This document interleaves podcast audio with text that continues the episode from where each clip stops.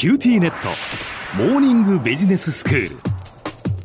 今日の講師は九州大学ビジネススクールでマーケティングマーケティングリサーチがご専門の広垣光則先生です。よろしくお願いします。よろしくお願いします。先生昨日は、まあ、お客さんがこう商品を購入するときにどんなふうにそのお客さんの本音を探ればいいかっていうお話をしていただきました。まあ、なかなかそのお客さんは特にネガティブなことに関してはこう本音を言わないとなぜその商品を買わないのかっていうのをだから直接聞くのではなくて例えばこの商品を買っている人はどんな人なんだろうかっていう、まあ、架空の、まあ、誰かをこうイメージしてその人のこうイメージを聞くことによって本音が探れるみたいなお話だったですよね。そうですね、はい、で先生今日はどういう内容なんでしょうか？はい、えーと、今回の内容はですね前回のお話をもう少し進めますね。うん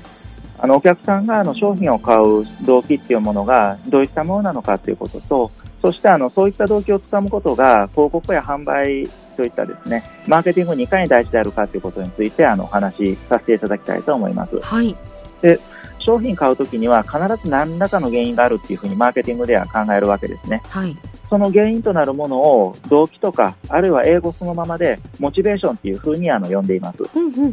モチベーションにはいろいろとあって、人の生存本能に根ざすものからより高いレベルのものまでいろいろとあるわけです例えばどういうことですか？例えば喉が渇いたなとかお腹が空いたなっていうような生きるために必要な望みを満たしたいなっていう風な生存欲求に基づいたものもありますし、うん他の人から尊敬されたいなとか、センスがいい人だっていうふうに思われたいなっていうふうな、まあ、社会的な評価っていうのを受けたいなっていう欲求まで、まあ、いろいろとあるわけですね。はい。で、前回はネスカフェっていうインスタントコーヒーがなぜ初めは売れなかったのかってことについてお話をさせていただきました。うん、昔はあの買い物や食事作りっていうのは主婦の仕事だっていうふうにされてたものですから、買い物の担い手であるあの主婦っていうのは、まあ、実はあの家族や周りの人からインスタントコーヒーを使うことで手を抜いてるんだっていうふうには思われたくないんだっていうことが理由だったわけですね。はい。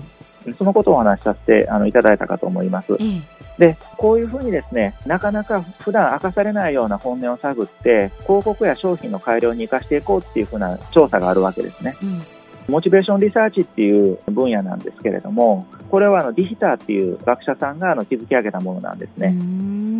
ディヒターさんっていう方はですね、心理学であの精神分析で有名なフロイトの診療室の近くに住んでいたこともあったそうです。でフロイトの手法をマーケティングに応用することに非常に関心が高かったというふうにあの言われているんですね。うんうんで、モチベーションリサーチでは、消費者が商品を買うときにですね、どういうふうに動機付けされるのかというだけではなくって、商品がどのようにお客さんの動機を満足させることができるのかということについても調べていくわけです。うんここで少し聞いてみたいんですけれども、うん、小浜さんは家でクッキーとかケーキとかホットケーキとかお菓子を作ることっていうのはよくありますか？うん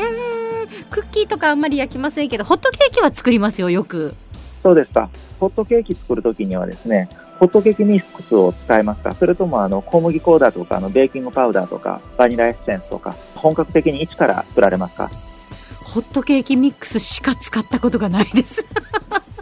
そうですよね。あの、ホットケーキミックスだとか、あとはあの、カレールーもそうだと思うんですけれども、ああいった商品というのは非常にプリメイドの商品といいますか、非常に便利ですよね。便利です。助かりますよ。ところがですね、あの、発売当初そういったホットケーキミックスの粉ですとか、そういったミックスの粉っていうのは売れ行きが良くなかったんですよ。へー。あの、昔、あの、アメリカでですね、ベティクロッカーっていう水を入れて焼くだけで作れるケーキミックスっていうものが初めて発売されたんですけれども、発売当初なかなか売れなかったんですね。うん、便利だっていう評判は良かったんですけれども、やっぱりケーキっていうのを一から作るのは大変ですからね。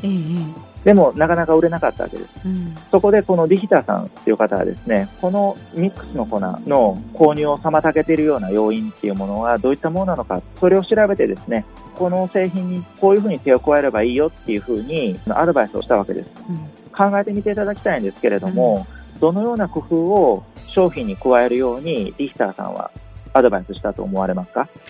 えー、でも先生これ私思うんですけどやっぱ前回のお話と同じでそのインスタントコーヒーのお話と同じできっとやっぱりその当時のこう主婦の人たちはやっぱこの粉だけで作るっていうことがこういいのかって手抜きだと思われるんじゃないかって思ったと思うんですね。でそれが原因だと思うのでなんかやっぱそれを解消するようなことだろうなと思いますけれどもどうなんだろう。だから手軽さを押すのではなくて子供と一緒に作れますよとかみんなで一緒に楽しめますよみたいなそこを PR するとか。そうですね、まあ、そういったあの広告をあの改良するということももちろんそうなんですけれども、うん、商品そのものにもですねちょっとした、まあ、改良といいますかそういったものを加えたんです。それはですね非常にあのシンプルなんですけれども、えお客さんにですね作るときにもう一手間かけてもらうようにしたんですよ、うん、具体的に言うと作るときにですね自分で卵を入れないといけないようにしたんですね、はい、でこのディヒターさんはですねこのケーキミックス買うのを躊躇する原因っていうのは罪悪感にあるんだろうっていうふうに考えたわけです。ええ、それで自分で卵を割って入れるっていう、まあ、そういったあの一手間をあのかけてもらうようにすることでですね自分はあのホームメイドのケーキを作ってるぞっていうふうに実感を持ってもらうようにしたわけですね。ななるほど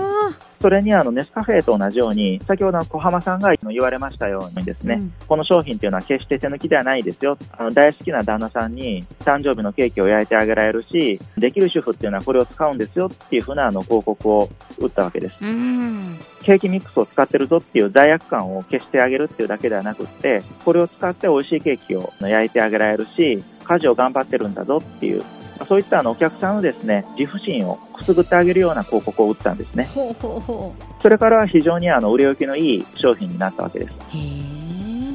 で、あの、これはあの、イケア効果というふうに言われる現象なんですけれど、うん、イケアってあの、家具のイケアですか？そうですね。人はあの自分で作ったものっていうものはですね、他のものよりもなんとなくあの価値が高いんだぞっていうふうに考える傾向があるわけですね。で、今回の事例っていうのは、この効果もうまくあの働かせてるっていうような事例だと思います。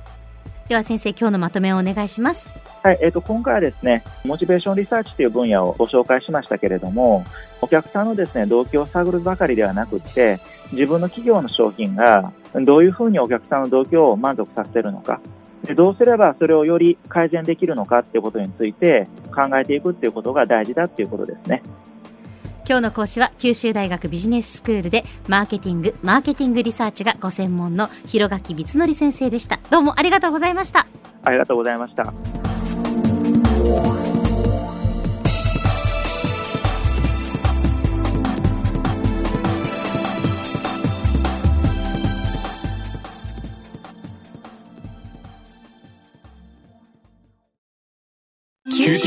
ーティーネット光塾オンライン学習になってどう？いいよ塾までの移動時間はないし。でもパパ送り迎えなくなったって寂しがってたわよ。それにビビックで授業の映像もスムーズだし。でもパパ寂しいって。じゃあ学校の送り迎えしてもらおう。それ甘えすぎ。オンライン学習を快適に光はビビック